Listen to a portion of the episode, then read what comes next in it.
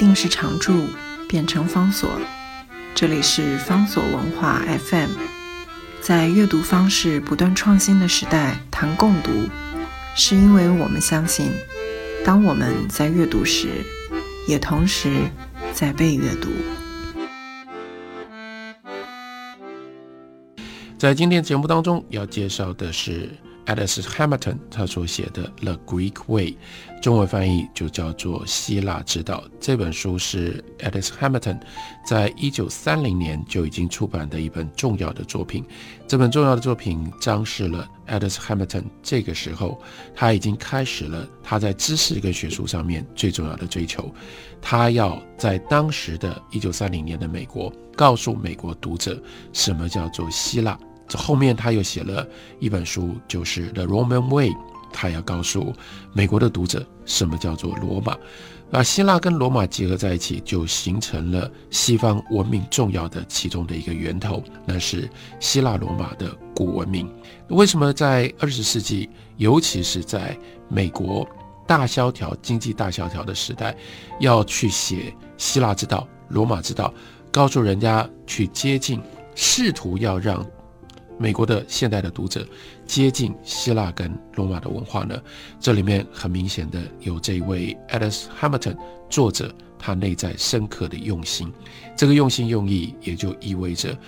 现代世界一定出了一些什么样严重的问题，才会导致于资本主义的高度的发展之后，产生了完全无法预期，而且到了一九三零年代开始的时候，简直像是没有办法处理的。巨大的现代生活的灾难，这种现代生活的灾难，让所有那个时代生存在那个时代的人，不得不更深刻的去思考什么是人，什么是人性，在人性所组成的社会当中，怎么样才是好的安排？Alice Hamilton 他对于那个时代的检讨跟反省，用不一样，用非常不一样的方式来表现，那就是对比对照。希腊跟罗马人，他们建构了一种什么样的世界？在《希腊之道》的书里面，Hamilton 用各种不同的方式告诉我们，到底希腊人是什么？更重要的是，希腊人跟现代人有什么差别？例如说，他就告诉我们，对于希腊人来说，人都是大同小异的，不管是希腊的文学，不管是希腊的哲学，乃至于希腊的神话。其实都一直在探索什么叫做人，而且是相信人有一种共通性，而我们在知识上面、在文学上面的追求跟表现，最终最高的成就就是能够掌握，然后进而反映、反射、描述出那个人的共通性。希腊的剧作家把他们的角色放在一个戏剧性的一个舞台上面，这个台上的戏。有一个最关键的冲突，这个冲突也就是说明了为什么叫做希腊悲剧。希腊悲剧这个悲剧意思是什么？希腊悲剧的意义跟我们今天用悲剧这两个字其实很不一样。当我们今天在讲悲剧的时候，我们指的是在我们身上发生所有我们不想要有的事情，我们不期待、我们不希望发生的事情，我们就会说：“哎呀，发生了悲剧。”例如说家里面。养的狗突然之间去世了，突然之间死了，我们这个说，哎呀，这个人这是个悲剧，或者是男女朋友分手了，这也是个悲剧，或者是这个房子倒下来发生了地震，这也是悲剧。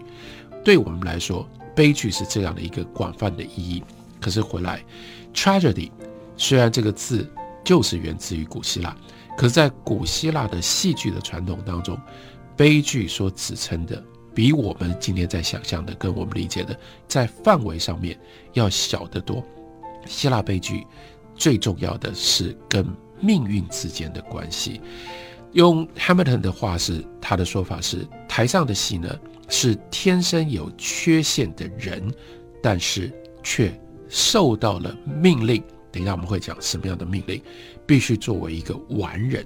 所以是这样的一个人跟塑造他的力量之间所产生的冲突。塑造他的力量就是命运。在希腊的这个思想里面，有一个根深蒂固认为最巨大的人无法违背的力量就是命运，不只是人无法违背命运。我们知道，在希腊的世界观里面，跟我们今天不一样，他们有一个连续性的两个世界的世界观，在底下，这是人的世界，可是人的世界不是单独存在的，跟人的世界同时并行存在的有神的世界，神的世界，神住在奥林匹亚奥林匹亚山上，而神。可以用各种不同的方式作弄人。人在面对神的时候，相对是无力跟无奈的。可是神虽然可以作弄人，并不表示神是无所不能的。即使是神，都无法违背命运。在众神之神宙斯，即使是在神里面拥有最大权力，更进一步的是可以透过他的神力管辖所有人间事物的。这个神宙斯，如果我们看希腊的神话里面，那我们就知道，例如说，在希腊神话里面，宙斯跟普罗米修斯的关系，宙斯为什么会跟普罗米修斯发生这么激烈的冲突？其中一个关键的因素是，普罗米修斯把火从神的世界里面偷了出来，交给人，因为普罗米修斯爱人远胜过于爱神。他背叛了他自己所来自的这个群体，然后呢，照顾人，为人谋福利，这件事情触怒了宙斯。然而，这不过是故事的其中的一面而已。普罗米修斯的故事的另外一面，那是普罗米修斯被赋予了预见命运的力量，所以他不只是可以预见到普罗米修斯预见到所有的这一切。让宙斯最不能忍受的是，普罗米修斯预见了宙斯的命运的终结点上，所以普罗米修斯知道，不管宙斯如何对待他，宙斯这个万神之神也有倒台的一天。宙斯无法忍受普罗米修斯眼中对他，因为看到他的命运的终结的那一点而对他产生的轻蔑，这是让宙斯如此的愤怒，一定要把普罗米修斯。绑在石头上面，这样反复折磨他。另外一个理由，所以从这里我们就了解，即使是贵为宙斯，他都无法逃避命运。命运是最绝对的一种管辖的力量。那人面对命运，人又要受到神的作弄，又必须要面对命运。所以从一个角度上面来看，人如此的无助。然而，希腊知道希腊的文明。它最有价值的地方是，他得到的结论就不是说，因为又有神的作弄，因为又有命运是你无法逃脱的，所以人就应该屈服，人就应该要被动的就接受，不管发生了什么样的事情，反正呢，要么就是神在作弄你，要么就是命运在管辖你，你能够干嘛？你能够对抗，你就顺服的培养这种态度，不管什么事情发生了。你都能够平心静气的接受，不是的，这就是印度的文化跟希腊的古文化最大最大差别的地方。印度也相信有这样的一种管辖世界的巨大的力量，因为这个力量跟我们人的力量相比差别这么大，因此呢，印度的哲学就教我们，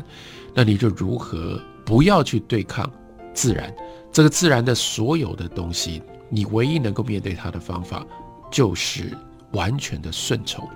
希腊人、希腊的文化之所以如此的辉煌，然后会有这么巨大的成就，因为他们就在这里抓到了一个非常奇特的一个冲突矛盾的地方。换句话说，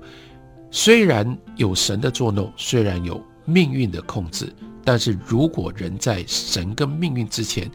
就退缩、就接受、就臣服。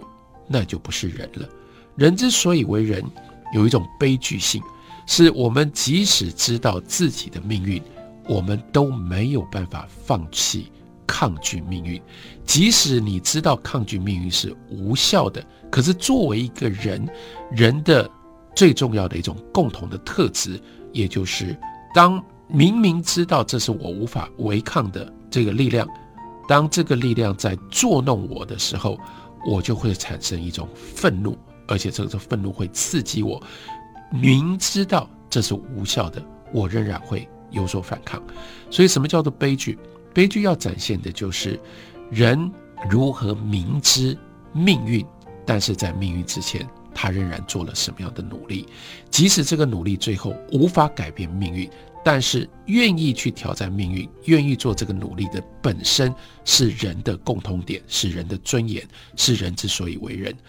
希腊悲剧用这种方式展现出一种非常非常不一样的生命的情调。也比如说，正就是因为有这样的生命的情调，才使得希腊的文化里面有这样的一种特殊的进取性。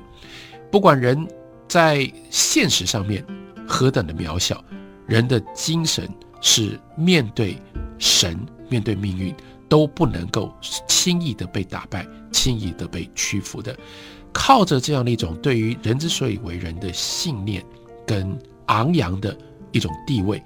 创建出人跟神跟命运之间特殊的关系，才有希腊的文化，才有希腊的哲学，才有希腊的文学，才有希腊的史诗，也才有所谓希腊之道对于后世几千年西方文化的根深蒂固、长远的影响。我们用这种方式，借由 Alice Hamilton 的书，看到了希腊，理解了希腊。休息一会儿，回来继续聊。